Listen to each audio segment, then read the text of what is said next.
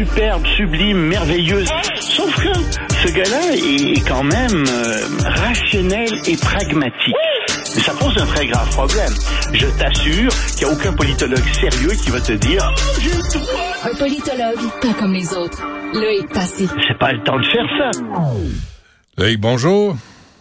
Bonjour Benoît. Je reviens pas de ce que j'ai entendu encore avec toi et, en, toi et Alexandre avec euh, l'Office de consultation publique de Montréal. C'est pas des élus. Qu'est-ce qu'ils foutent?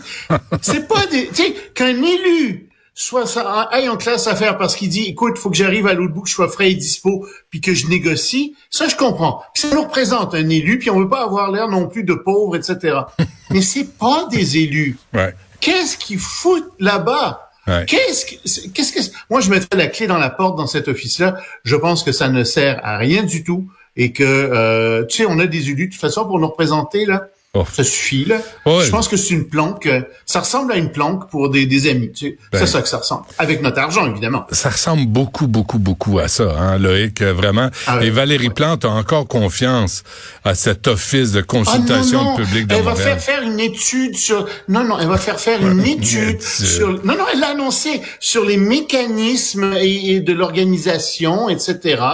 Ouais, c'est, sur les mécanismes, pas sur les dépenses, je le sur les mécanismes des dépenses. Je, le ferai pas là, mais moi quand j'entends ça, j'ai un geste qui me vient en tête, mais je le ferai pas parce que il y a des limites.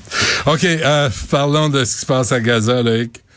Ouais, des gens qui mm. sont vraiment mal pris eux. Mm. Euh, bah écoute, Israël annonce euh, que euh, l'armée israélienne annonce qu'elle va rentrer dans Gaza, elle a encerclé complètement Gaza, on l'avait dit déjà. Et euh, bon, bah ils vont faire des assauts sur la ville, ils vont rentrer dedans. Mais il y a quelque chose qui en ce moment fait beaucoup beaucoup réagir dans le monde musulman et euh, en Cisjordanie, etc.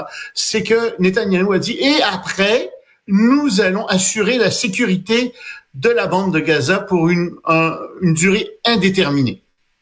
Les gens disent, attendez, qu'est-ce que ça veut dire, ça, assurer la sécurité? Moi, je t'avoue, je veux pas que le Hamas euh, s'enracine à nouveau puis rejaillisse encore. Tu sais, je veux dire, oui, c'est normal. Oui, mais eux le lisent pas comme ça. Ils disent, oui, mais assurer la sécurité, ça veut dire assurer sa souveraineté. Est-ce que c'est ça que vous êtes en train de dire? Est-ce que vous êtes en train de dire que vous allez prendre le contrôle de Gaza de manière indéterminée et que vous allez, d'une certaine manière, sans le dire, annexer Gaza? Ben, il y avait juste, il y avait juste à, ne pas massacrer des civils. Ils ont couru après. Sincèrement, là, qu'est-ce que tu veux Israël fasse?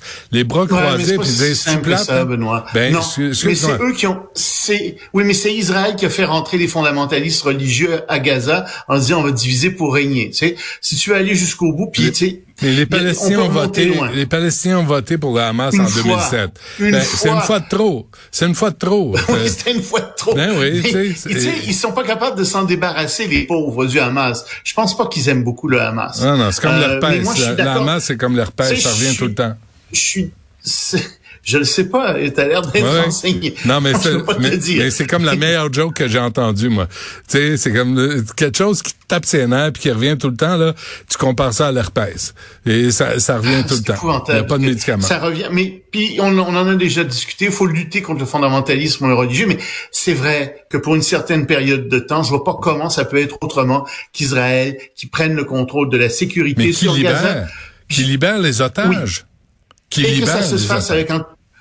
Oh, ils vont pas les libérer.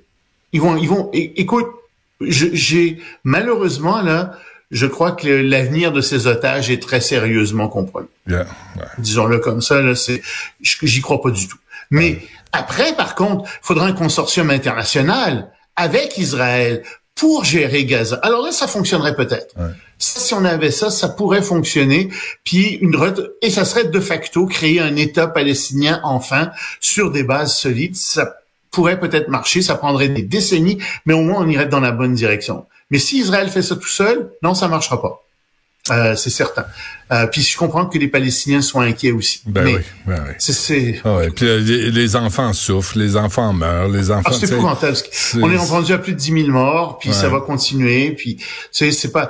Et au moins si je comprends qu'Israël n'approvisionne pas le nord de Gaza parce que la Hamas est là, puis ils ont demandé aux gens de sortir, puis il y a des nouveaux couloirs pour faire sortir les quelques... Tu sais, il reste... Et le Hamas empêche les Palestiniens de s'enfuir. Oui, de sortir, de ah sortir. Mais dans le sud, il n'y a aucune raison de pas réapprovisionner les gens, d'avoir au moins une pause, comme ils disent. Ça, dans le sud, non. Puis il n'y a pas de tunnel entre le nord et le sud, là, semble-t-il, véritablement. Donc, ils devraient au moins rouvrir euh, dans le sud. Mais ils le font pas. Hmm. Puis ça, ça c'est un problème pour Israël, à mon avis.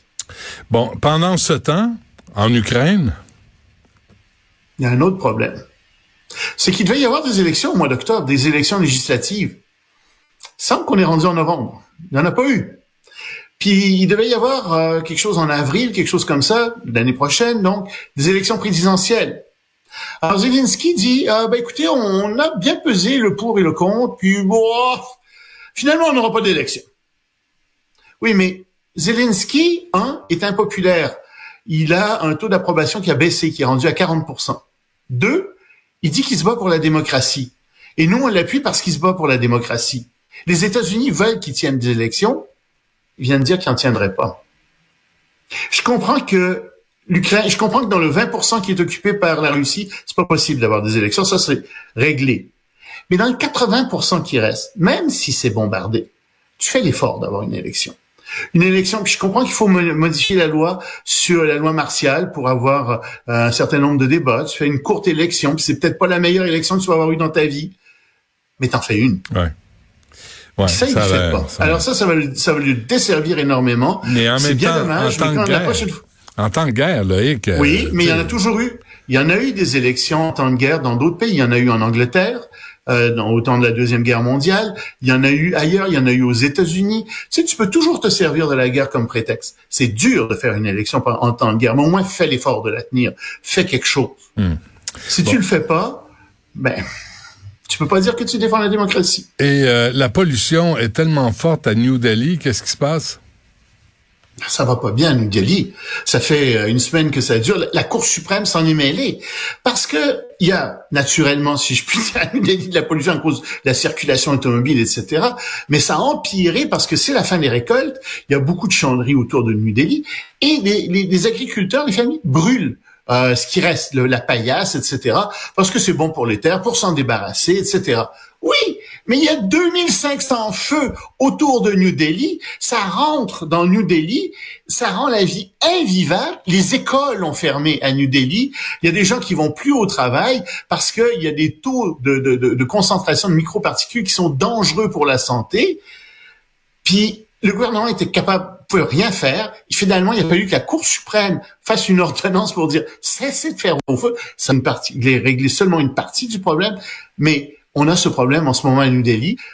Euh, c'est vraiment pas drôle. Tu sais, hmm. euh, quand, quand on est rendu à être obligé de fermer les écoles, alors les écoles vont rester fermées encore pendant une semaine à New Delhi. Ça fait à peu près une semaine qu'elles sont fermées, au moins une autre semaine.